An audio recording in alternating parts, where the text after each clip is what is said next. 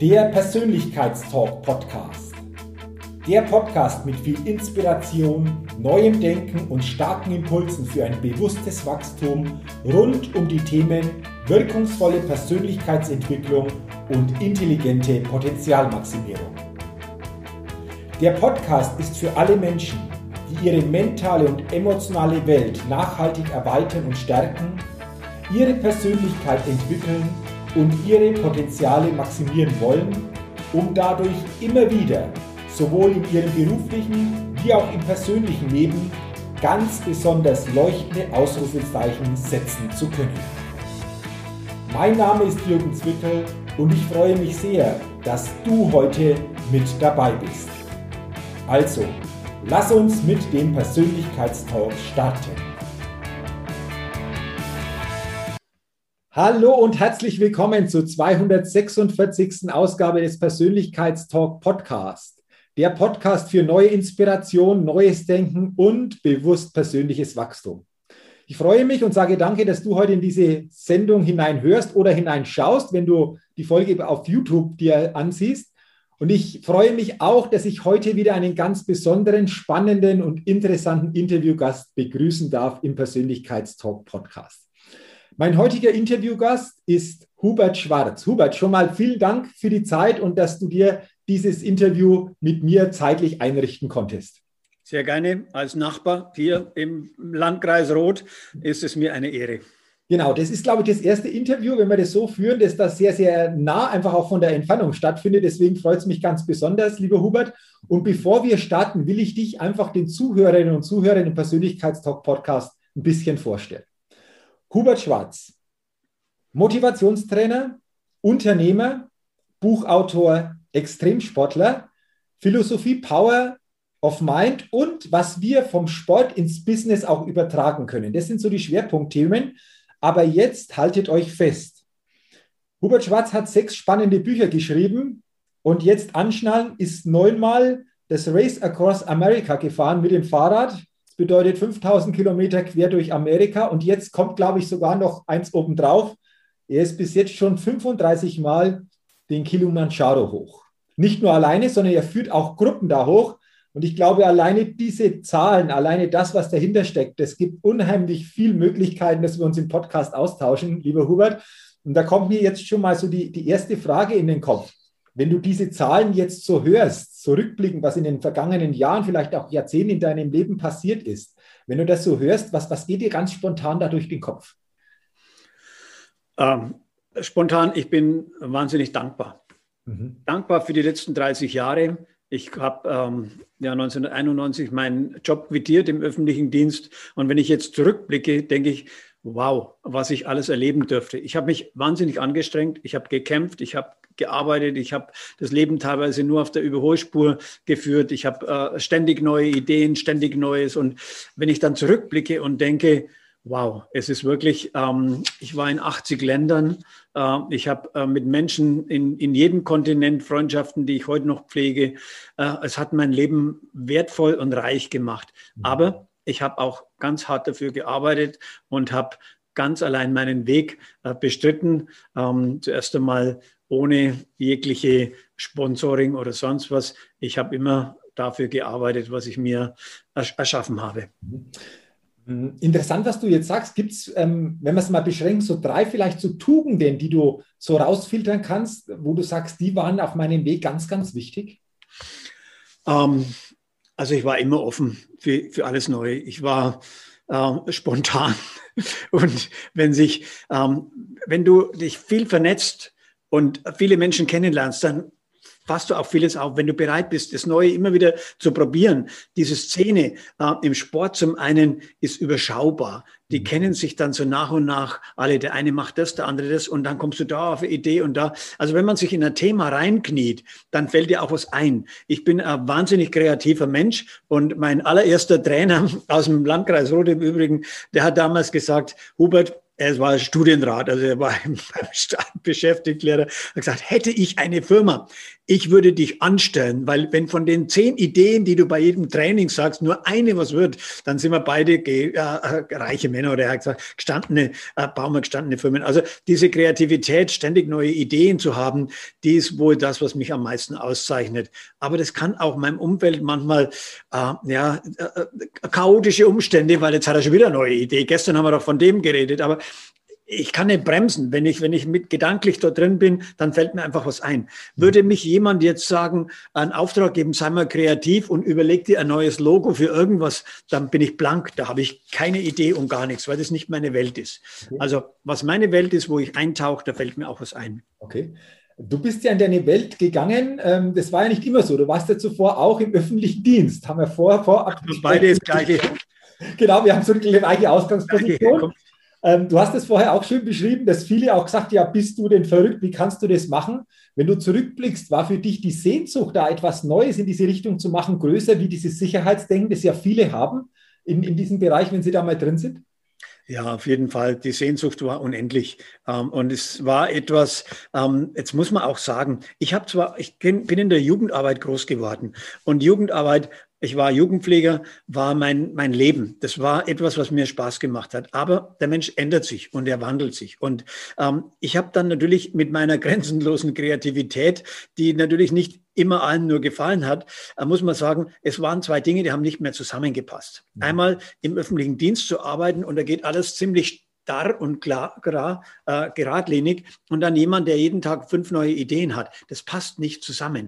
Mhm. Und darum musste ich meiner schöpferischen, ähm, äh, ja, meinen Ideenreichtum irgendwo freien Lauf lassen und sagen, komm, du hast nur dann eine Chance, wenn du was loslässt. Also ich habe das eine losgelassen und dann konnte ich auch was Neues anpacken. Aber immer so bei, an dem einen hängen und das andere machen zu wollen, das ist gegenüber meinem Arbeitgeber unfair, aber auch gegenüber mir. Äh, das eröffnet mir nicht die Möglichkeiten, die ich brauche, um wirklich anzupacken. Also ich muss dann auch loslassen und dann auch auf die Gefahr hin, dass es vielleicht schief geht. Aber äh, wenn du immer nur das Risiko ähm, minimieren willst, naja gut, also manchmal muss man äh, und dem Sport, und der Sportler ist der schöne Spruch, no risk, no fun. Und er trifft natürlich hier auch zu. Mhm. Und also diese Leidenschaft überwogen.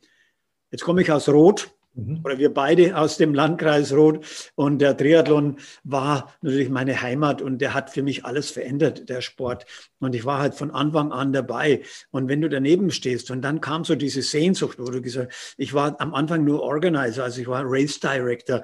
Ähm, es war der Detlef Kühnel, der das alles aufgebaut hat. Und er hat ein paar an seiner Seite gehabt und ich war seine rechte Hand. Äh, ich habe im Verein die ganze Nachwuchsarbeit gemacht und da war ich natürlich einerseits sehr engagiert, andererseits, wenn du dich engagierst, ich habe auch ganz, ganz viel bekommen, ähm, gelernt mit den Jugendlichen und das hat meine Sehnsucht geweckt, es selber zu machen. Dass das dann ins Profitum übergeht, war natürlich am Anfang nicht gedacht. Mhm. Ähm, zuerst habe ich mich klein hochgearbeitet mhm. und äh, wie so ist, einen Schritt nach dem nächsten und dann am Schluss war dann der, der Spruch, der für mich passt, shoot to the moon, even if you miss, you reach the stars. Also, und, und so war das für mich dann. Okay. Ähm, du hast es schön beschrieben jetzt, Hubert, viele Schritte, aber entscheidend war der erste Schritt, überhaupt da rauszugehen. Ähm, jetzt glaube ich, geht es dir auch immer so, dass dir sicherlich auch Menschen begegnen, die irgendwo, wo sie momentan sind, nicht so zufrieden sind und gerne auch was anders machen würden, vielleicht sogar wissen, was sie machen könnten, aber den, den Mut, den, den Schritt einfach nicht wagen. Was würdest du mit deiner Erfahrung als Idee weitergeben, wie das doch gelingt? Jetzt könnte man sagen, ja, musst mehr Mut haben, aber gibt es da noch etwas, wie uns das wirklich gelingt oder wie es manchen gelingt, diesen Schritt dann doch zu machen, um stärker so in die, die eigene Sehnsucht, so ins eigene, auf den eigenen Weg zu kommen?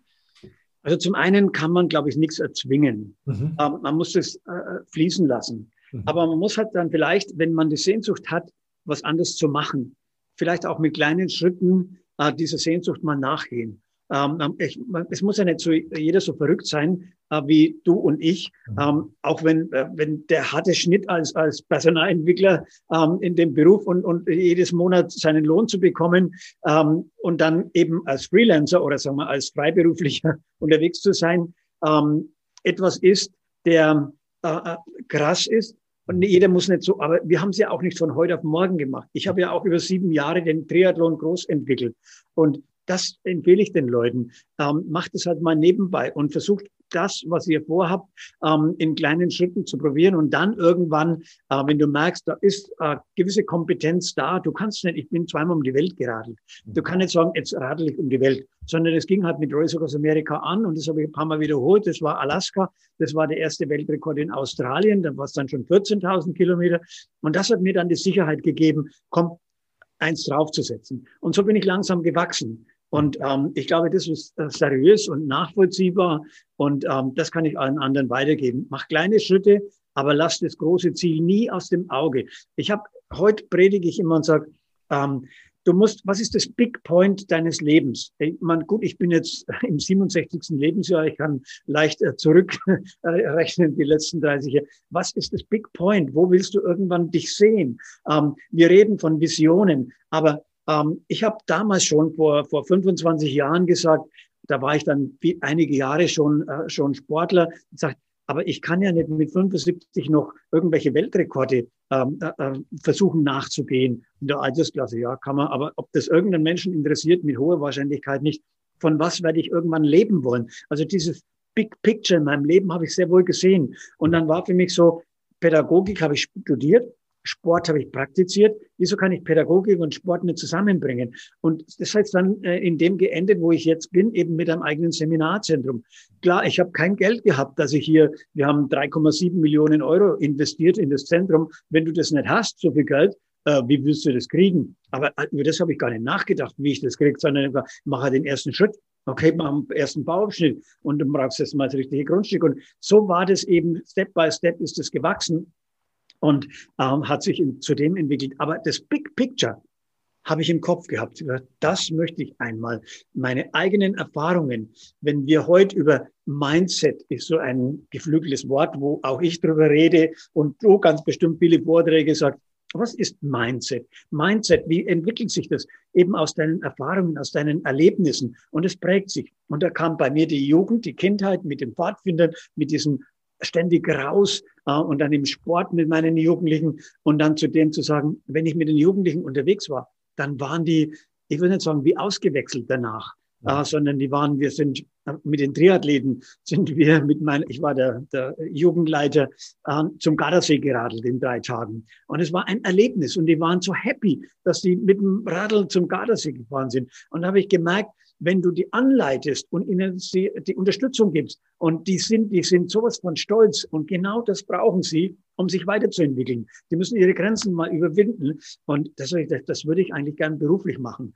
Ähm, sehr viel mehr ähm, eben mit dem Sport, weil ich selber gut am Radl war und dann ist übertragen äh, auf das, ähm, ja, auf mein äh, berufliches und da habe ich meine Karriere draus gespielt. Heißt das so schön, nimm dein Hobby und stricke eine Karriere außenrum. Und eigentlich habe ich es genauso gemacht.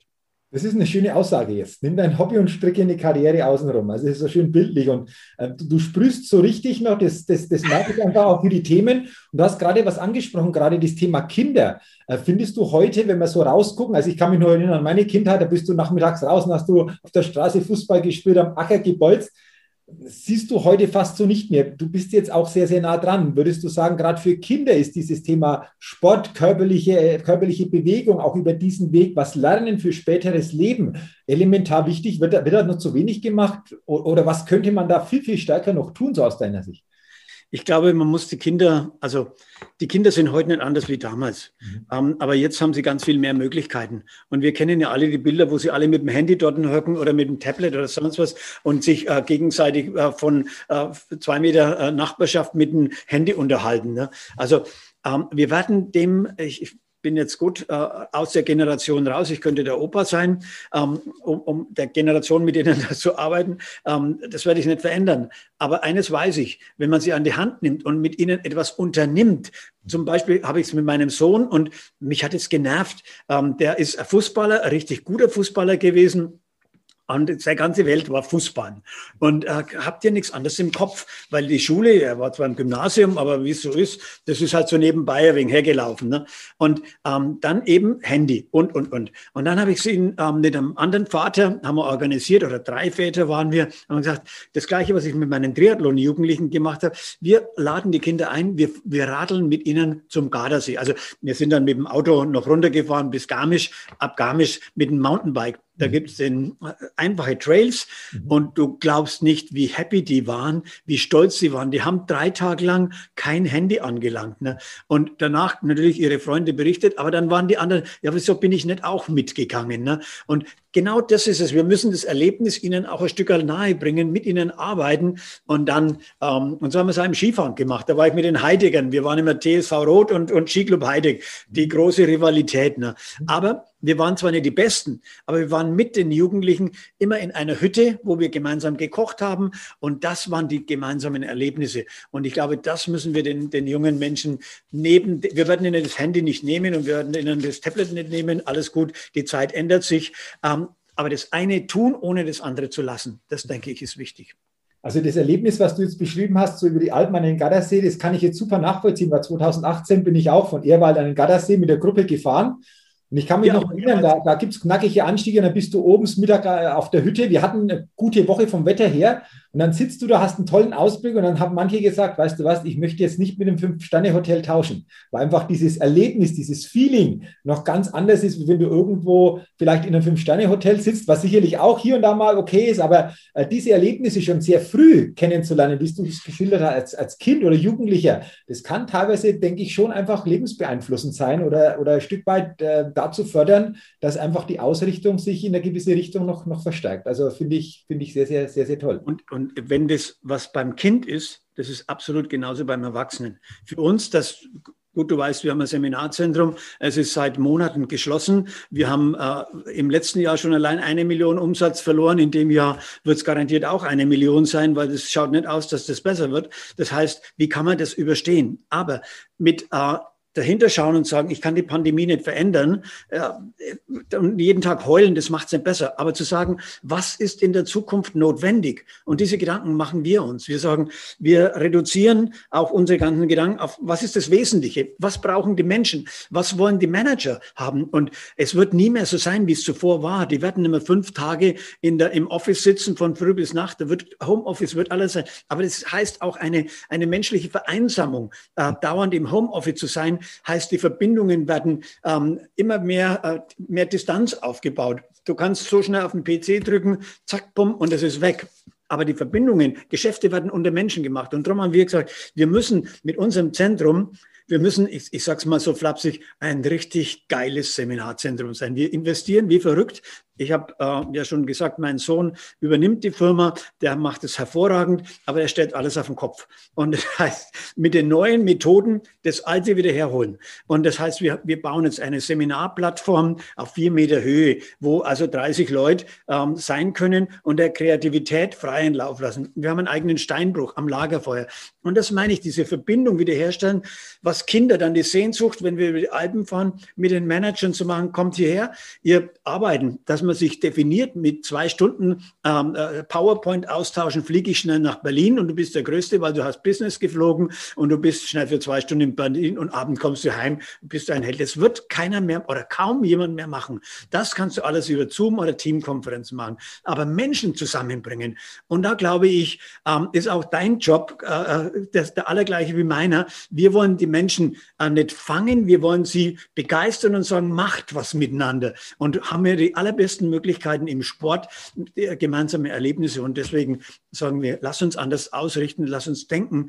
Ähm, wir sind von der Ernährung, von der Umgebung, bei uns, wir sind zwölf Einwohner hier im Ungertal, da ist keine Ansteckung. Man kann das wirklich äh, gut hier, hier leben. Und da sehen wir das Positive in dieser, in dieser Pandemie. Und wir suchen nach Lösungen und nicht nach Erklärungen, warum es uns so schlecht geht. Das ist ja, glaube ich, eine wichtige Botschaft an viele. Ähm, irgendwo betrifft es ja jeden in unterschiedlichster Form, aber die Botschaft sucht nach Lösungen, richtet dich nach vorne aus. Hubert, einen, einen Punkt, aber ich den interessant finde, du hast gesagt, was, was wünschen sich Menschen zukünftig? Du hast schon angesprochen, so dieses, diese, diese Nähe, dieses Zusammenführen. Ähm, Gibt es darüber hinaus noch etwas, wo du glaubst, dass das in Zukunft noch viel stärker einfach auch Menschen ja, berühren wird oder wo Menschen danach suchen oder sich gerne einfach daran orientieren? Also ich glaube, dass wir, wir würden sagen, ähm, ich, ich drücke es mal mit einem Beispiel aus. Ich habe vorgestern Morgen mit meiner Frau diskutiert und dann hat sie gesagt, ähm, weil ich wieder irgendwo was gelesen habe und gesagt, so und so, und dann hat sie gesagt, hey, überleg mal. Ähm, es, es ist nachgewiesen, dass die Menschen in meiner Alterskategorie, also ab 60 Jahre aufwärts, ungefähr siebenmal mehr das glauben, was im äh, Journalisten schreiben. Junge Menschen zwischen 10, äh, zwischen 20 und 30 sind weitaus kritischer. Und das sehe ich, also die schauen genau hin. Also mein Sohn, gut, und meine Tochter, die haben jetzt beide äh, wissenschaftliches Studium. Insofern sagen die, ja, wo ist das bewiesen? Äh, die Tochter ist Ärztin und sagt, ja, weil die das so sagen, das ist nur lang nicht so. Ne? Also die sind weitaus kritischer. Und das meine ich auch in den Verbindungen unter Menschen. Die überlegen sich ganz genau, mit wem wollen sie umgehen. Junge Menschen, die werden jetzt nicht mehr, also ein Teil der jungen Menschen, ähm, sich, äh, die, das sind Themen wie Umweltschutz, ähm, Nachhaltigkeit, ähm, Ernährung, äh, wo kommt die Nahrung her, haben ein ganz anderes Gewicht wie für uns damals. Also es wird sich anders ausrichten und da sehe ich eigentlich auch eine große Chance für die Menschheit, dass junge Menschen da bewusster sind, anders denken und ähm, diese politischen Seilschaften, die jetzt gut gerade sind, das tut einfach weh. Und ich hoffe, dass das in der Zukunft nicht mehr so sein wird. Und auch darin eine richtig starke Veränderung, diese, ähm, ja, diese ähm, Netzwerk, dieses wischiwaschige Tue, dass es viel, viel nach, äh, nachhaltiger gemacht wird, das Ganze. Nachhaltiger und bewusster so quasi, bewusster ja. Umgang, bewussteres Wählen. Okay, interessant. Also danke mal für diese Gedanken, hochspannend.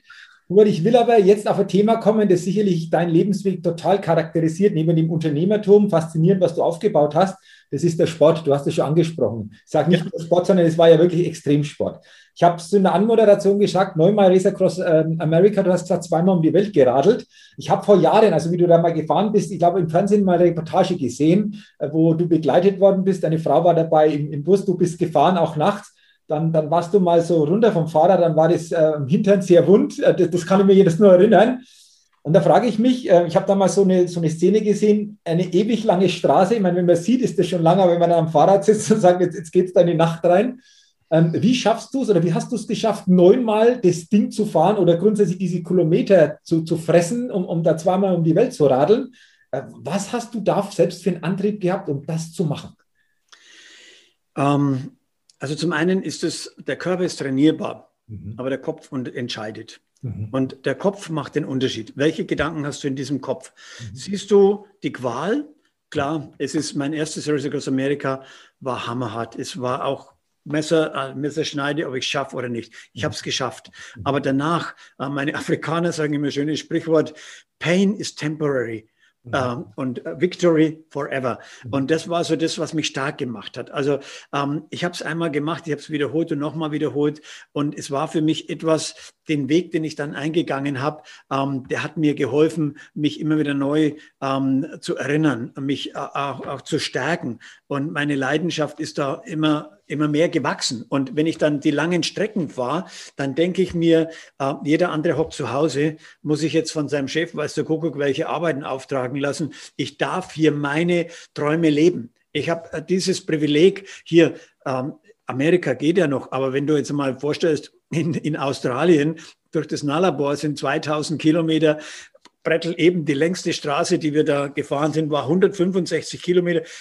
Kerzengrad, keine Kurve, keine Boden. Äh, du hast die, nur wegen der Erdkrümmung hast du das Ende nicht gesehen. Ne? Und, aber wenn du denkst, boah, es ist so heiß und es ist einfach, du kannst hier nicht, dann ist es falsch. Ähm, wenn ich ähm, aber in meinem Kopf habe. Du fängst an, dich mit deinen Gedanken zu beschäftigen und du hast so viele, so viel in deinem, in deinem Unterbewusstsein, was du abrufen kannst. Und es war für mich das größte Privileg der Welt, dass ich diese Dinge habe machen können. Also nimm das, was du tust, als Positives an und denk dich und beschwer dich nicht, dass es anders ist. Wenn mich jemand fragt, mich haben mal im Interview gefragt, was sagst du dazu, wenn die Tennisspieler, das war gerade die Hochzeit von Boris Becker, so viel Geld da kriegen und du plagst dich da und schindest du und kriegst gar nichts dann habe ich nur die Antwort gegeben, ja, wenn ich äh, mich mit einem Tennisspieler kann ich mich nicht vergleichen. Ich fahre Fahrrad. Ähm, wenn ich Tennis spielen möchte, um Geld zu verdienen, müsste ich Tennis spielen. Aber ich kann das nicht. Also hätte kein Talent dafür. Aber ich mache das, was mein Herz mir sagt. Und wenn du das nachgehst, was dein Herz dir sagt, wenn du deine ganze Leidenschaft ähm, verfolgst, dann wirst du auch vielleicht in dem erfolgreich. Vielleicht nicht, man muss nicht zweimal um die Welt radeln, man muss nicht quer durch Amerika radeln, muss man alles nicht. Aber egal, was du tust, ob du sagst, ich, äh, ich spiele Klavier und stehe jeden Tag in der Früh um 6 Uhr auf und die erste Stunde mache mache ich einfach nur Klavier und gehe in meinem, hab diesen Flow drin. Oder der nächste liest ein Buch und der dritte, der geht raus mit dem Hund und der vierte macht wieder was anderes. Aber wenn du das tust, jeden Tag tust, dann ist, kommt eine Disziplin und Konsequenz rüber, was auch heißt, das ist Konsequenz, Disziplin ist trainierbar. Mhm. Dieses wie ein Muskel, mhm. indem du es tust. Mhm. Ich habe 350.000 Kilometer gefahren. Die Beine, die, die, die haben das irgendwann automatisch gemacht. Aber ob nach äh, zwei Stunden Schlaf du dann dich ähm, wieder aufs Radl sitzt, das ist der Impuls vom Kopf. Mhm. Und der sagt, der Körper, der, klar, er kann es nicht unendlich, aber ähm, wenn der richtige Impuls kommt, der Körper kann sehr viel mehr, wenn du gut trainiert hast. Aber mhm. der Unterschied macht den Kopf und wenn dann beim Tennis zurückgespielt. Äh, ja, einmal hat der Boris Becker und dann der, der, der Stich gewonnen. Also äh, wer war jetzt wirklich besser von den beiden? Ja, es war vielleicht an dem Tag, war der eine, wie es so schön heißt, ich meine, das ist ja dein Thema, Mentaltechniken zu, zu predigen, zu sagen, wie kannst du dich mental so einstellen, dass du eben zu dem Punkt richtig da bist. Mhm. Und bei dir ist es noch viel härter, bei mir ist es ewig lang. Ich mhm. habe die lange Zeit. Ich, ich bin jetzt nicht der in, in einer Sekunde äh, präsent sein muss, aber ich weiß sehr wohl, wenn ich beim Skifahren, ich war ja früher Skifahrer, am Start losgefahren bin und eigentlich nur das Ziel im Kopf hatte, habe ich vergessen, dass ich ja durchs erste Tor schon fahren müsste und schon habe ich eingefädelt. Ne? Also das heißt, es auf den Moment zu konzentrieren und da habe ich ein wenig einen Vorteil mit so langen Strecken. Okay, äh, du hast es schön beschrieben, weil das glaube ich ist ja das auch, was du gesagt hast, was kann ich vom Sport Sport so ins Leben, aber ins Business übertragen, dieses, wo steckt so deine, deine Begeisterung, weil dann, dann passiert vieles von selbst, wenn du dran bleibst, dann, dann, dann, dann kommst du in diesen Flow. Würdest du auch sagen, du hast das, denke ich, sehr, sehr stark als Vorbild vorgemacht im Bereich des Sports, dass ich will fast sagen, in jedem Menschen, wenn wir uns das bewusst machen, viel mehr an Möglichkeiten noch drinsteckt, wie wir selbst glauben, unabhängig, ob das jetzt im Sport ist oder in anderen Bereichen. Glaubst du, dass das so ist, dass wir unsere Ressourcen beileibe nie so ausleben, wie es wirklich möglich wäre? Absolut, ich gebe dir 100 Prozent recht. Ähm, die allerwenigsten Menschen nützen absolut die Stärken, die sie haben. Mhm. Weil äh, es ist ja so, ähm, dass wir das Pareto-Prinzip, das du natürlich auch lehrst, ähm, du magst mit ein, äh, 20 Prozent ähm, bringt dich eigentlich weiter, die 80 Prozent mit dem Beschäftigten und das, das äh, läuft so dahin. Und wieso äh, kann ich nicht diese ähm, meine Stärken mehr ausleben und das andere etwas abschwächen. Deswegen habe ich, bin ich auch von, im Triathlon dann, habe ich sein lassen. Ich war halt ein, ein mieser Schwimmer, also mein, äh, oder sagen wir mal durchschnittlich. In meine Gedanken, gut, war ich ein Mieser. Für andere, die dann überhaupt einen Ironman schwimmen können, sagen, ja, äh, so schlecht kannst du auch nicht sein, wenn man oder beim Ultraman zehn Kilometer mehr schwimmen kann. Ja, mag schon sein, aber es war nicht wirklich das, was mich weiterbringt. Und so habe ich gesagt, ich konzentriere mich auf meine Stärken. Und ich glaube, das machen die wenigsten Menschen. Die wenigsten, die trauen sich noch sehr viel mehr, dem nachzugehen, was sie, wo sie eigentlich gut sind. Und sie müssen halt mit dem allen anderen, naja, da gehen sie halt alt her. In Unternehmen heißt es, ich bin kein Statistiker und ich weiß ja nicht, ob diese Zahlen wirklich stimmen. Aber wenn wir es ganz einfach ausdrücken, dann sind nur 20 Prozent, heißt es so schön, die arbeiten richtig mit im Unternehmen. 60 Prozent sind so die Mitläufer und die anderen 20 haben sowieso schon gekündigt. Ne? Also wie schaffen wir es, ähm, dann einmal diese, die schon gekündigt haben, die brauche ich in meinem Team nicht. Ähm, im, im, du als Fußballtrainer weißt ganz genau, äh, habe ich jetzt zehn Spieler, die alle motiviert sind und wollen, denen kann ich was lernen. Aber wenn einen nur kommen, weil es zu Hause eben äh, in der Altherrenmannschaft, oder bin ich mal weg von meiner Frau oder kann danach in die Wirtschaft gehen, mit denen wirst du kein, kein Spiel gewinnen. Ja. Und ähm, so denke ich, es ist es im Leben. Hast du die Chance und, und sagst du, ich will das tun, was mich erfüllt. Und erst dann, wenn es mich erfüllt, dann denke ich ans Geld verdienen. Mhm. Aber immer nur das zu machen, wo du denkst, naja, muss ich halt machen, weil ich muss ja dieses und jenes, das würde ich nicht weiterbringen. Und eines, was ich erkannt habe, ich weiß, es klingt so, so, aber ich habe erkannt, dass ich nur ein Leben habe. Mhm. Was mache ich aus diesem einen Leben? Mhm. Und das, das vergeht so schnell. Die Zeit vergeht so schnell. Und ich denke, wow, du bist jetzt, du wirst jetzt heuer 67. Nicht, dass ich Angst habe vor 67. Wir fühlen uns wie 50-Jährige, 40-Jährige, war immer egal. Ich bin jetzt kein 20-Jähriger mehr, aber ich fühle mich jedenfalls nicht wie ein 67-Jähriger. Und trotzdem, äh, so schnell vergisst du nicht, bin im 68. Lebensjahr. Und dann, mein Gott, und Darum sage ich, nein, ich will das Leben jetzt nützen. Ich verschiebe nichts mehr. Mhm. Und ähm, ja. So ist meine Einstellung im Moment. Aber, aber, schön gesagt, es ist, glaube ich, auch wieder dieses bewusstere äh, Gucken, was will ich wirklich? Also nicht so, so in dem Trott, in dem gewöhnlichen Alltagstrott zu bleiben, sondern bewusst mal zu sagen, was möchte ich denn noch? Was ist mir denn so wichtig? Ich glaube, das ist auch so ein Punkt, immer sich wieder selbst diese Fragen aufzustellen. Und die Antworten gibt sich ja jeder selbst. Das ist ja individuell, aber grundsätzlich mal da drüber nachzudenken, das ist ja mal der erste Schritt wieder, um bei den Schritten wieder zu bleiben. Und Jürgen, du hast mich gerade noch was gefragt, äh, bin ich vielleicht nicht ganz darauf eingegangen, aber ich hole es nochmal her. Bei einem langen Rennen. Hast du so viel Zeit zum Nachdenken. Mhm. Und da wird dir, wenn du mit dir kämpfst, also viele, die wollen, die gehen nicht aus der Komfortzone raus, kämpfen ist so, wenn du dich anstrengst und du machst weiter, dann kannst du, wenn du dich anstrengst, kannst du dich oder diesen Schweinehund besiegen. Wenn du dich nicht anstrengst, wirst du den nicht besiegen. Und das ist dieses Privileg, wenn du lange am Radl unterwegs bist, wenn du beim Ultraman, nimm mir das Beispiel, das sind 10 Kilometer Schwimmen, 410 Kilometer Radl fahren oder 420 und, und dann noch ein Doppelmarathon. Und dieser Doppelmarathon am Schluss in Hawaii, 84 Kilometer laufen äh, beim Ultraman am Schluss und du kannst eigentlich gar nicht mehr. Und dann, wenn du denkst, ich habe jetzt 84 Kilometer vor mir, das ist so unsagbar weit, wenn du nicht mehr kannst, dann lass es doch sein. Oder du sagst, jetzt mache ich mal einen Kilometer, kann ich mir vorstellen, den mache ich jetzt einmal. Und dann mache ich noch mal einen Kilometer. Und, und dann machst du, verteilt, und das habe ich kapiert und verstanden. Und in dieser Zeit kannst du in deinem Kopf so viel zurechtrücken. Und das ist eigentlich das, dass dir der Erfolg dann von einem Kilometer zum nächsten Nächsten, der gibt dir recht. Und das kann doch eigentlich jeder andere auch, wenn er das einfach mal probiert und sagt, lass mich anfangen. Und wenn das als unseren Hörern heute bleibt, dass der ein oder andere, der, ähm, egal was er machen will, äh, Kilos abnehmen, sportlicher werden oder fleißiger lernen oder seine Prüfung oder neue Ausbildung oder weiß der Kuckuck, einfach konsequent daran hinarbeiten, dann wird er feststellen, das ist gar nicht so schwer. Ähm, es schaut so unendlich lang aus, aber wenn du anfängst und beharrlich dran bleibst, dann schaffst du sehr viel mehr. Okay, schön beschrieben. Also vielen Dank nochmal einfach auch für dieses Bild, das, denke ich, sehr, sehr schön beschrieben worden ist von dir jetzt, auch gut übertragbar ist, um sich das bewusst zu machen. Äh, toll. Ähm, Hubert, lass uns mal über ein anderes Thema noch sprechen. Das finde ich auch beeindruckend. 35 Mal den Kilimanjaro bestiegen. Ähm, also nicht nur alleine, sondern du führst ja auch Menschen da hoch, die da hoch wollen. Ähm, wie, kamst du, wie kamst du dazu? Das ist immer die erste Frage. Also wie, hat sich, wie hat das begonnen überhaupt, das Thema Kilimanjaro? Also es war relativ simpel ausgedrückt. Ich wollte eigentlich mit dem Radl hochfahren in 24 Stunden mit dem Mountainbike und es war damals verboten. Zwischenzeitlich darf man es wieder mhm. und ähm, äh, ich hätte das mit Schmiergeld oder sonst irgendwie schon irgendwie hingekriegt. Aber dann stehe ich in, in einem Bild mit dem Fahrrad oben und, und eigentlich darf man es nicht. Da wollte ich mich also nicht so als ähm, so wollte ich mich nicht darstellen. Da habe ich gesagt, wenn ich schon unten bin, ich war ja eigentlich ganz gut zu Fuß unterwegs, dann gehe ich in 24 Stunden da hoch. Ähm, bei 24 Stunden mit dem Radl wurde ich hoch. Also ich bin zuerst hoch, akklimatisiert, wieder runter und dann hoch. Ähm, und äh, da waren dann ein paar Leute um mich herum. Äh, und die Träger, äh, meine Guides, die waren dann der eine ist gar nicht mehr mitgekommen. Also äh, es war, ich habe das gut organisiert und ich hatte alle Ehrfurcht von diesen Leuten. Ich wusste nicht, welche Rekorde es da dort gibt. Ich habe ja die lange Strecke, da gibt es also einen Haufen Rekorde, das wusste ich alles nicht. Das war mir völlig fremd, ich wollte es nicht.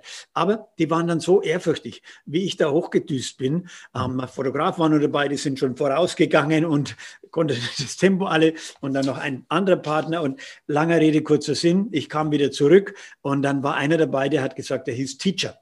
Und dann habe ich gesagt, wie Teacher ist ähm, einer meiner äh, Träger. Ja, ja, dann haben sie mir eben erklärt, dass der eben im vierten Semester, aber jetzt muss er wieder als Träger arbeiten. Und so habe ich die Beziehung zu dem Berg gekommen. Ich äh, sozial engagiert, ja im Landkreis Roth sehr stark. Ich habe äh, gesagt, wir finanzieren dein Studium zu Ende. Und so hatten wir dann gesagt, und dann ähm, bringe ich auch noch weniger Geld her. Und dann kannst du Kinder, die Kinder der Träger, wollte ich, dass wir unterstützen, dass die lesen und schreiben lernen, dass die eben ein besseres Leben haben. Also ich wollte Bildung investieren. So ging es an. Und wie kann ich Geld verdienen? Indem ich sage, okay, ich bringe Gruppen runter. Mhm. Den Erlös, den wir erwirtschaften, unten wie oben, den investiere ich in, ähm, in, den Bau einer Schule. Und so sind wir mittlerweile nicht eine Schule, sondern noch ein Kolleg gebaut. Und ähm, ich habe immer mehr Leute begeistert. Die Leute sind mit mir hochgekommen.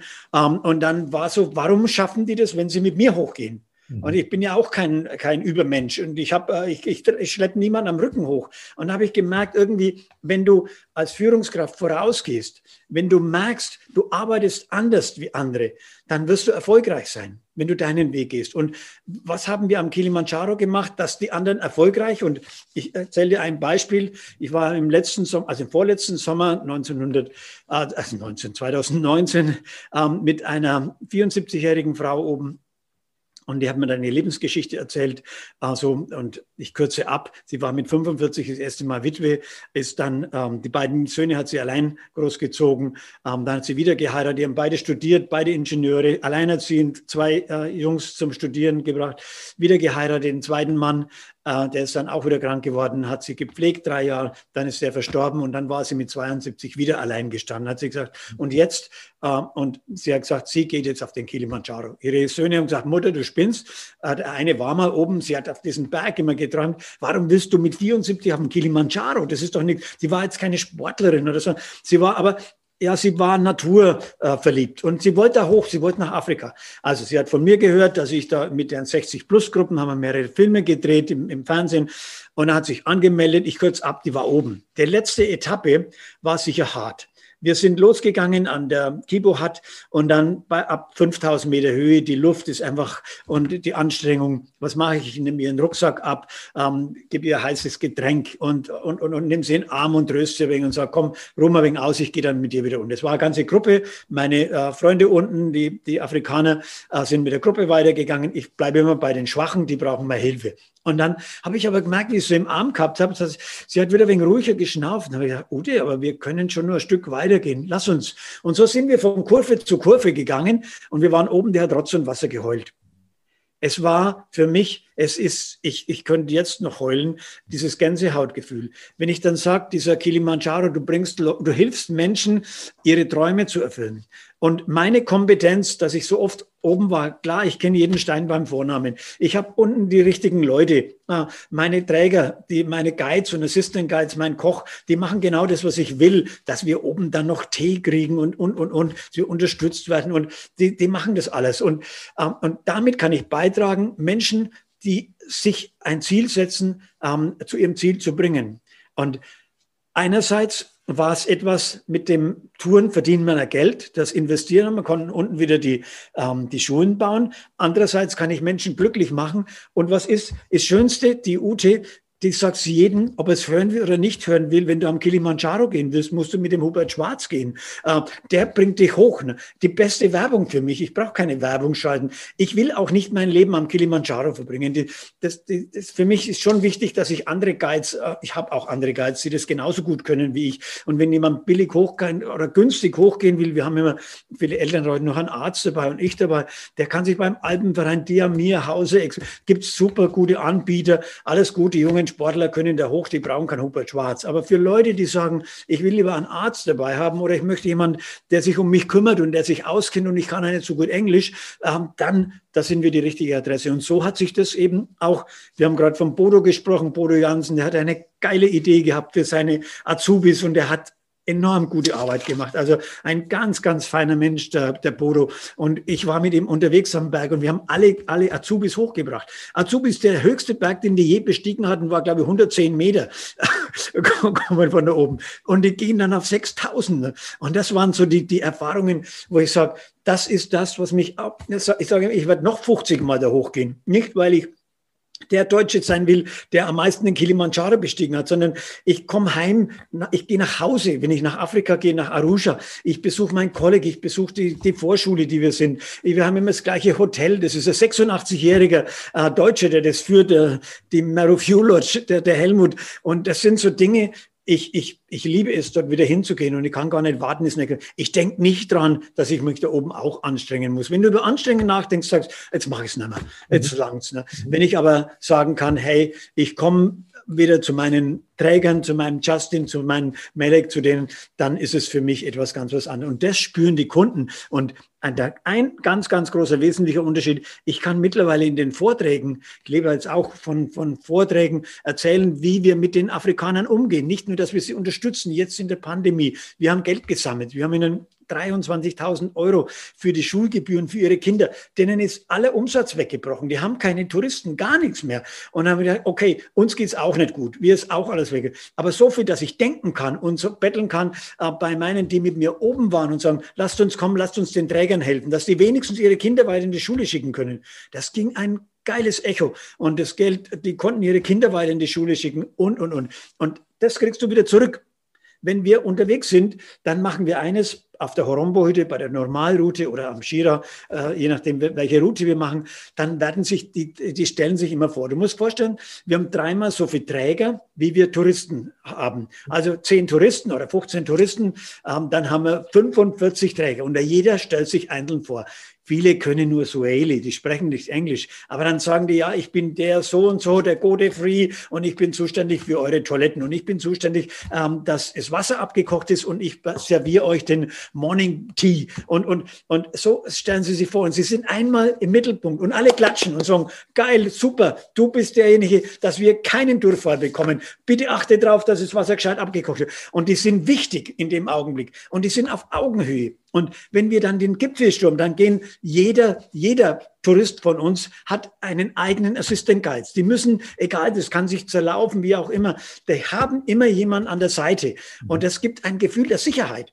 Und wenn du das überträgst auf die Arbeit im, im Job, wenn wir als Führungskraft so viel Know-how haben, dass eben die 35 Mal, dass ich sage, ich suche die richtigen Leute, die meine Leute wieder da hochbringen, weil die kommen nach Hause, sind stolz, zeigen ihre Urkunde und sagen, toll, ich habe den Kilimanjaro und es ist wirklich da oben ein so ein tolles Erlebnis, wo jeder eben sagen, einmal in meinem Leben möchte ich da hochgehen. Aber ich warne die Leute, die sagen, da gehst du mal so locker hoch. Ganz so ist es nicht. Also es ist schon sehr, sehr anstrengend. Ein bisschen Training und eine Vorbereitung und vor allem zu wissen, auf was lasse ich mich ein, das ist schon wichtig. Aber ich wollte nur sagen, das ist so meine Philosophie, warum ich so oft da hochgehe. Das nächste Mal im, im, im, ja, im Juli gehen wir wieder hoch und dann im August, ähm, wenn das mit der Pandemie erlaubt ist.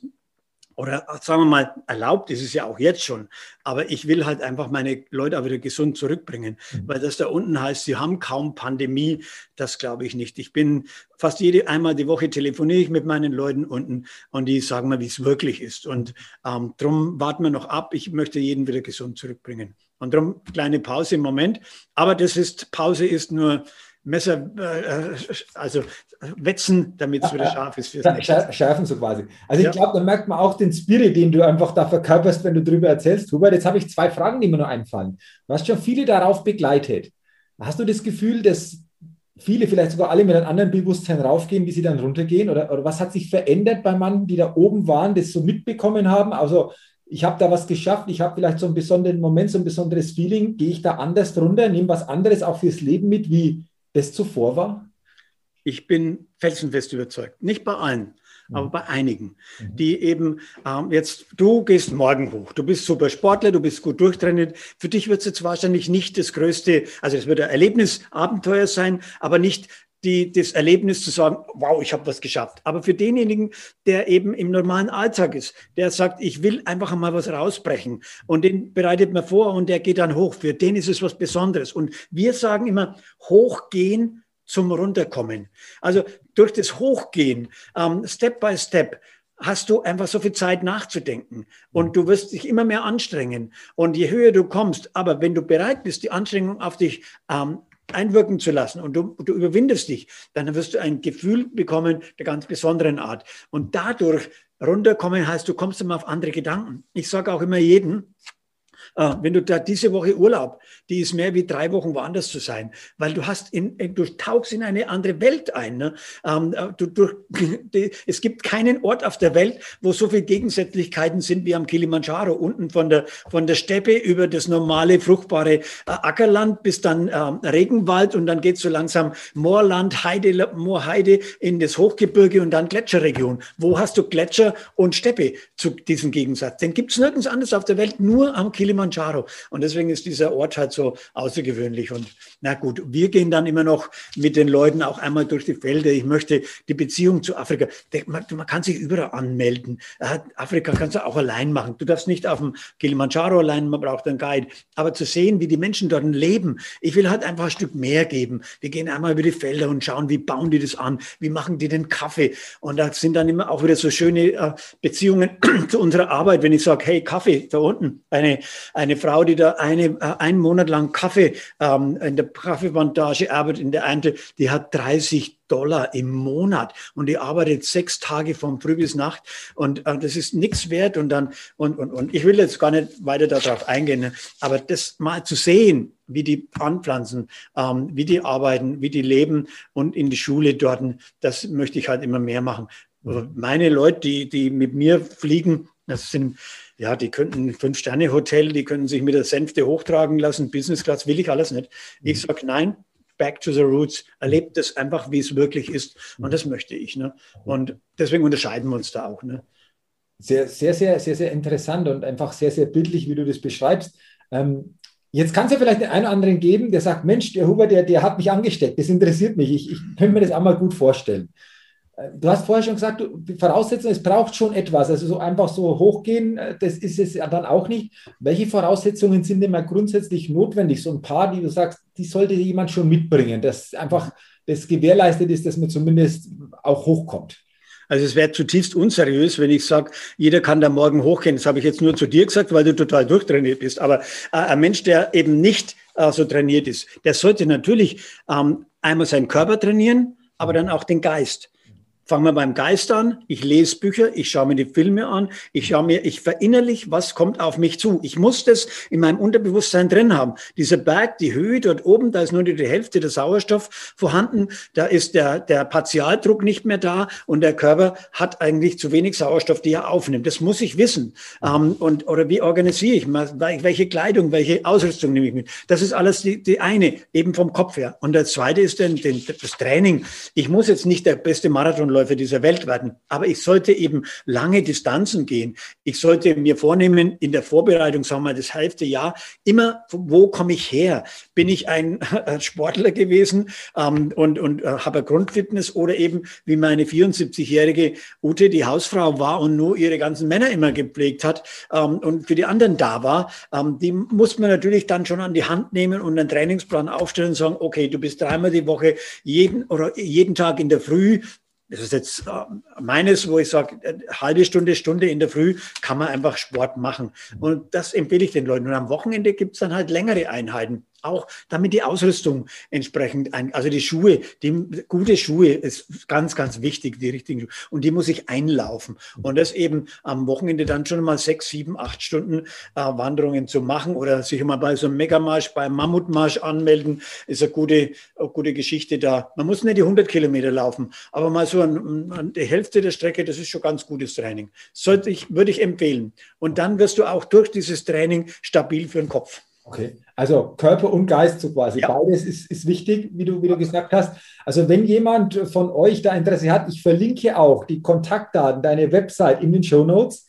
Wenn er da drauf geht, dann kommt er einfach auf die Seite vom, vom Hubert, äh, vom Hubert Schwarz Zentrum, da ist alles aufgeführt. Da gibt es auch, du sagst ja, was äh, Möglichkeit, Informationsveranstaltungen machst du ja auch vorher, wo man ja, sich grundsätzlich interessiert, äh, einklingen kann oder sich mal interessieren kann, wie läuft das überhaupt ab, hast du mir vorher auch erzählt.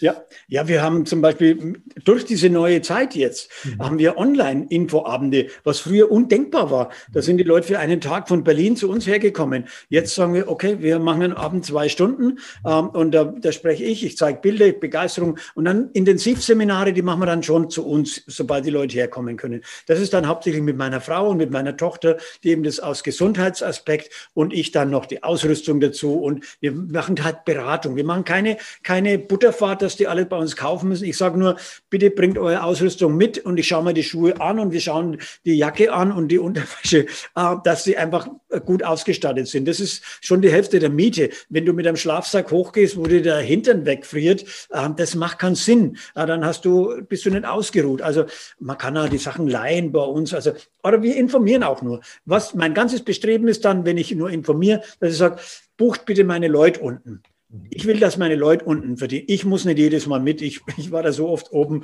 äh, und sage, aber ich kenne unten meinen Justin, meinen Melek, also unsere, unsere äh, Leute, die dann eben auch, äh, wo der Erlös dann auch in die Schule geht. Das ist schon mein Bestreben. Aber das ist ja nichts Anrüchiges. Mhm. Ähm, das da Team insgesamt habe ich auch herausgehört, ist halt auch unheimlich wichtig, das vor Ort ist. Wenn das alles gut funktioniert, dann geht es auch für die Teilnehmer leichter. Und ich glaube, das ist gewährleistet mit deiner Erfahrung, mit dem, was da alles einfach über die Jahre aufgebaut worden ist. Und deswegen, wenn es euch interessiert, die Kontaktdaten sind unter dem Video, unter dem Audio in den Show Notes. Also klickt da dann, dann kriegt ihr alle Informationen. Lieber Hubert, ich sage jetzt schon mal Dankeschön für deine Gedanken, für deine Inspiration, für deine Energie zu den vielen Themen. Wir hätten sicherlich noch viele weitere Themen, die wir irgendwo besprechen können, aber wir haben vorher schon gesagt, in Anbetracht der Zeit äh, für einen Podcast, äh, guck mal, dass wir das Wesentliche einfach auch zum Thema machen. Da sage ich jetzt schon herzlichen Dank und am Ende so des Interviews kommt immer ähm, die Schnellfrage ähm, ja, Runde will ich, will ich mal sagen. Also ich habe eine Frage mit der Bitte um eine kurze Antwort, aber da lernen dich vielleicht die Hörerinnen und Hörer noch ein bisschen intensiver kennen, wie sie dich eh schon kennengelernt haben. Und wenn du soweit bist, dann will ich natürlich auch gerne mit dir einsteigen in diese letzte Runde. Machen wir okay. sofort. Ähm, aus deiner Sicht, Hubert, was sind deine persönlich drei größten Stärken und was ist eventuell auch so eine Schwäche, die du für dich so erkennst? Ähm, also meine größte Stärke ist aus meiner Perspektive vielleicht meine Kreativität, äh, meine Spontaneität und wenn ich eine Idee habe, dann verfolge ich das und sage immer, das Laufen lernt man auch beim, beim Gehen, den Weg lernt man beim Gehen kennen. Also ähm, Kreativität, Spontaneität, das sind schon so meine, die Neugier und vielleicht bin ich einfach ein Macher. Ich bin nicht jemand, der abwartet, sondern ich gehe Ärmel rauf und mach mal. Und was ist meine größte äh, oder was ist meine Schwäche? Ähm, würde ich sagen, ich bin vielleicht doch ein bisschen zu gutmütig ich häufig oder zu sehr. Meine Frau sagt immer, du hast ein ausgeprägtes Helfersyndrom. Okay. Du musst immer jeden die Welt retten und vielleicht deswegen auch meine Sozialarbeit. Aber ähm, ich habe da so viel Nähe zu den Menschen und das ist für mich dann schon ein, ähm, ja, ein Bedürfnis, das zu machen. Und ähm, ich stelle mich hinten an, ich bin da nicht so wichtig, ich will die, die Sache im Vordergrund stellen. Okay. Ähm, Gibt es eine coole Gewohnheit, wo du sagen würdest, das ist so eine coole Gewohnheit, die ich habe? Ähm, erst wieder seit kurzem, also oder seit einigen Monaten, weil ich einfach äh, extrem viel arbeite und nicht so viel Zeit habe zum, zum Raddeln, habe ich mir angewohnt. Und das, da kommt mich auch in diese Gewohnheit rein. Ich bin jeden Tag in der Früh, äh, gehe ich in meinen Fitnesskeller und hocke auf dem Bike mhm. und äh, schreibe da schon die ersten Messages meiner, äh, meiner, meiner Referentin und habe den Dialog. Die lacht dann schon immer, wenn in der Früh um 6 Uhr wieder irgendein Message vom Chef kommt. Okay. Ähm, okay. Aber das sind ja eher so Kurzmessages. Und da bin ich am, am Rad, habe diese Zeit für mich. Mhm. Ähm, ich, da mache ich jetzt keine, kein Riesentraining, dass ich jetzt da schon äh, 500 Watt trainieren muss, sondern ich schwitze gescheit und dann, aber der Tag hat schon mal begonnen, ich habe was getan. Mhm. Und dann bin ich wach und fit und da und dann ähm, geht es in die Arbeit. Okay, schon an der Energie, äh, die du so quasi in den Tag, in den Tag legst, kann man genau. sagen. Okay. Ähm, welcher Wert, Hubert, ist dir besonders wichtig? Ähm, also ich lege ganz großen Wert darauf, dass ich eben authentisch bleibe, dass ich nicht irgendwas erzähle, was dann äh, hinten nach sich ganz anders wieder rausstellt. Ich muss, äh, ich will, will ehrlich äh, bleiben, bei dem bleiben, was ich kann. Ich bin nicht der größte äh, Trainer dieser Welt. Ich kann vom Sport berichten und was ich auch äh, absolut wichtig empfinde, äh, Demut ist für mich so etwas. Ähm, das Leben hat mir, klar, habe es erzählt, ich habe mich extrem angestrengt, aber ich habe so viel bekommen und ich bin sehr, sehr dankbar dafür, dass ich das habe alles erleben dürfen, was ich erlebt habe. Okay, sehr schön. Okay. Jetzt ist auch interessant, bin ich mal gespannt. Äh, du hast viele Sätze schon selber geschrieben, aber auch viele Sätze sicherlich gehört. Gibt es einen Satz, Hubert, der für dich so ein, vielleicht der wichtigste Satz sogar ist, den du gehört hast, der sich so richtig eingebrannt hat? Gibt es da einen Satz? Wenn ja, wie lautet denn der? Ich habe ja davor schon von meiner Spontaneität äh, gesprochen ja. und es kommt vielleicht aus dem Satz raus, dass ich doch dann äh, irgendwann ähm, diesen Satz für mich äh, ins Hirn reingeblockt äh, habe, wo ich gesagt habe, love it, leave it or change it. Aber sich immer nur äh, nach Gründen, Ausreden suchen, warum irgendwas nicht geht, das meine ich, dann lass es sein, Punkt aus, Amen. Und ähm, ja, ich habe viele Dinge schon probiert und auch ganz viel bestimmt falsch gemacht. Ähm, tut mir leid, aber es ist so, wie es ist. Aber in der, in der Summe bin ich dann doch damit erfolgreich geworden. Ah, schöner Satz, okay. Welches Credo verfolgst du? Ähm, immer offen für Neues. Okay, also es, ist nie zu spät, nochmal anzufangen. Ja, genau. Die Offenheit ist einfach immer begleitet. Mich, immer. Okay, sehr schön. Da bin ich jetzt gespannt, weil das zielt die Frage ein bisschen darauf ab, welchen Wunsch, welches Ziel hast du noch? Was ist denn da noch so da?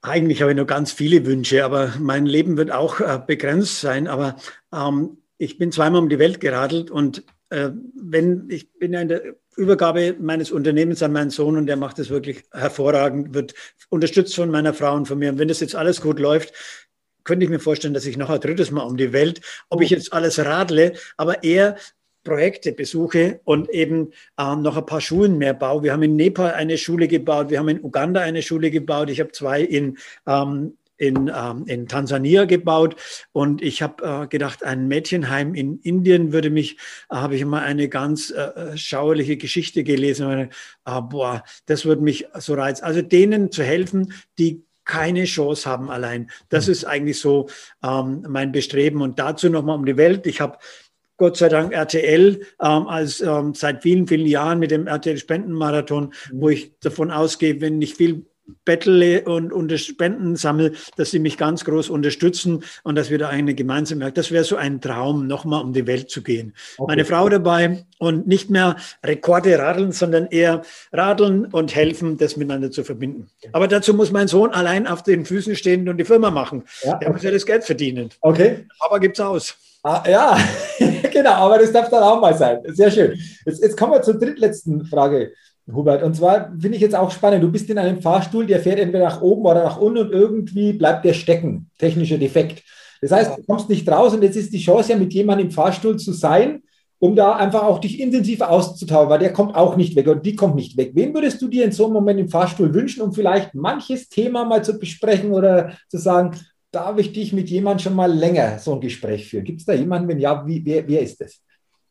Ähm, jetzt könnte ich anfangen vom Papst bis zur Madonna, bis zu, äh, äh, ich weiß, weiß nicht, da fällt mir jetzt nicht wirklich jemand ein, weil ähm, wenn ich einmal Zeit habe, dann würde ich am liebsten die Zeit mit meiner Frau verbringen, die so viel auf mich verzichten hat müssen. Und ähm, es heißt ja wirklich, jeder erfolgreiche Mann hat immer eine starke Frau hinter sich. Und da würde ich ihr mehr Zeit, äh, das klingt immer schön, ne? sie sagt, ne, wenn es endlich einmal machen würdest, ne?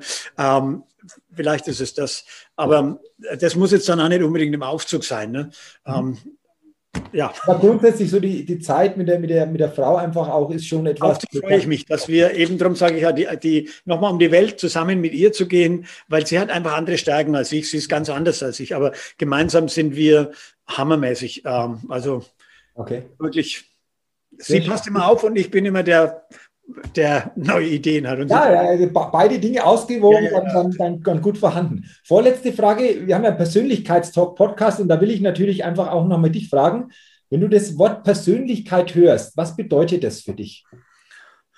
Ähm, Persönlichkeit heißt für mich, wenn man wenn ich das so definiere, als Persönlichkeit angesehen wird, dann hat man ja eigentlich ein Standing. Mhm. Und dessen muss man sich bewusst sein. Mhm. Und ich sehe so viele Persönlichkeiten, die dann ich will jetzt gar nicht die Geschichte hernehmen von der Politik von der letzten Woche, weil den mhm. Podcast hört man ja die nächsten fünf Jahre oder weiß der ja, Kuckuck wie. Ja, ja. Aber wenn, wenn man sich bei einer Pandemie bereichert, dann muss ich sagen, da kommt mir einfach ins Kotzen. Das ist einfach, boah, das kann nicht sein. Also Persönlichkeit heißt für mich, sich seiner Vorbildfunktion bewusst zu sein. Und das heißt, Verantwortung übernehmen und ähm, gerade stehen. Ähm, das heißt für mich Persönlichkeit, ein Rückgrat zu haben, der Fels in der Brandung zu sein. Sehr schöne Definition. Da, danke dafür. Und die letzte Frage, Hubert. Wenn du an die Zukunft denkst, dann denkst du an? an ganz viele, ganz viele Projekte. Ich okay. habe ich habe noch so viel vor, also nicht nur um die Welt, sondern eben auch kleine Dinge. Okay. Wir wollten jetzt in diesem Sommer quer durch Amerika nochmal radeln, auch unter dem Aspekt, weil ich eben ähm, mein Projekt, das ich jetzt für mich habe, das heißt auf dem Höhenweg des Lebens und rückblickend, was habe ich in den letzten 30 Jahren geschaffen? Und da wollte ich eine große Spendenaktion machen, äh, nochmal mit vier Oldies, wir sind alle über 60, nochmal den Weltrekord, den wir selber gebunden haben. Aber es ist uninteressant, ob jetzt da vier 60-Jährige äh, nochmal ihren eigenen Rekord Rekord unterbieten. Aber das heißt halt, wenn du dich anstrengst, dann schaffst du was. Und eben solche Projekte, das wurde ich in dem Jahr, wird jetzt verschoben. Ein neues Buch, das heißt, eigentlich habe ich drei neue Bücher vor. Ich brauche bloß, ich habe schon den Antrag gestellt. Der liebe Gott, der gibt mir einfach nicht mehr als 24 Stunden. Das ist das Problem. Ähm, und die muss ich eben lernen, noch besser zu nutzen, effektiver zu sein. Also vieles habe ich noch vor und ähm, hoffe ich dann noch den einen oder anderen inspirieren zu können. Also da wartet noch einiges. Ich glaube, das merkt man, du bist nach wie vor mit, mit voller Energie und mit voller Begeisterung dabei. Und das ist ja auch toll, weil ich glaube, du hast in der Vergangenheit schon viele Menschen erreicht, viele Menschen bewegt, auch mitgenommen. Und das wird dir sicherlich auch in der Zukunft gelingen. Und äh, schön, dass wir diese Möglichkeit heute gehabt haben, in diesem Podcast uns auszutauschen. Hat mir sehr, sehr viel Freude gemacht, hat mich auch wieder sehr inspiriert, einfach auch, was du erzählt hast. Ich sage ähm, ganz, ganz herzlichen Dank für deine Zeit für deine Offenheit, für deine Gedanken, für deine Impulse. Und ähm, würde dir gerne zum Abschluss einfach noch die Möglichkeit geben, so den letzten Gedanken, der dir wichtig ist, an die Hörerinnen und Hörer des Persönlichkeitstalk-Podcasts weiterzugeben. Oh, äh, der letzte Gedanke.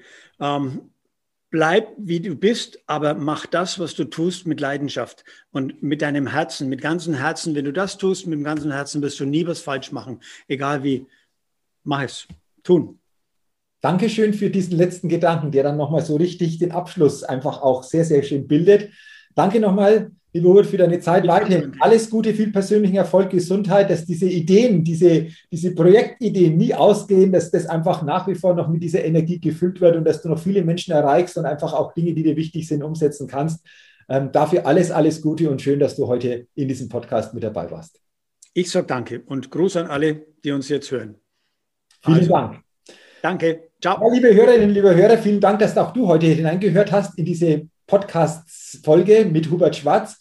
Ich freue mich, wenn du vieles für dich mitnehmen kannst, viele Inspirationen, viele Impulse, auch das ein oder andere an neuem Denken mitnehmen konntest und vor allen Dingen auch umsetzt. Und wenn du Interesse hast an einer Kili-Besteigung, wie gesagt, Kontaktdaten direkt zum Hubert gibt es auch unter dem Podcast. Und vielleicht stehst du irgendwann auch da oben und sagst, diese Podcast-Folge war der Anfang für diesen Weg, der am Kilimanjaro-Gipfel geendet hat.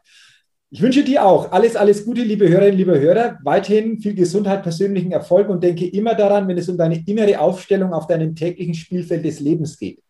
Da geht noch was. Entdecke in dir, was möglich ist, denn Persönlichkeit gewinnt. Bis zum nächsten Mal, dein Jürgen. Hallo, ich bin's nochmal. Hat dir dieser Podcast gefallen? Wenn dir dieser Podcast gefallen und dich weitergebracht hat, dann gib mir sehr gerne bei iTunes eine 5-Sterne-Rezession und wenn du noch Zeit hast, gerne auch ein persönliches Feedback, damit ich den Persönlichkeitstalk Podcast immer weiter verbessern kann. Ach ja, und wenn du noch mehr zu mir und meinen Themen wissen willst, dann gehe sehr gerne auf die Seite www.jürgenswickel.com.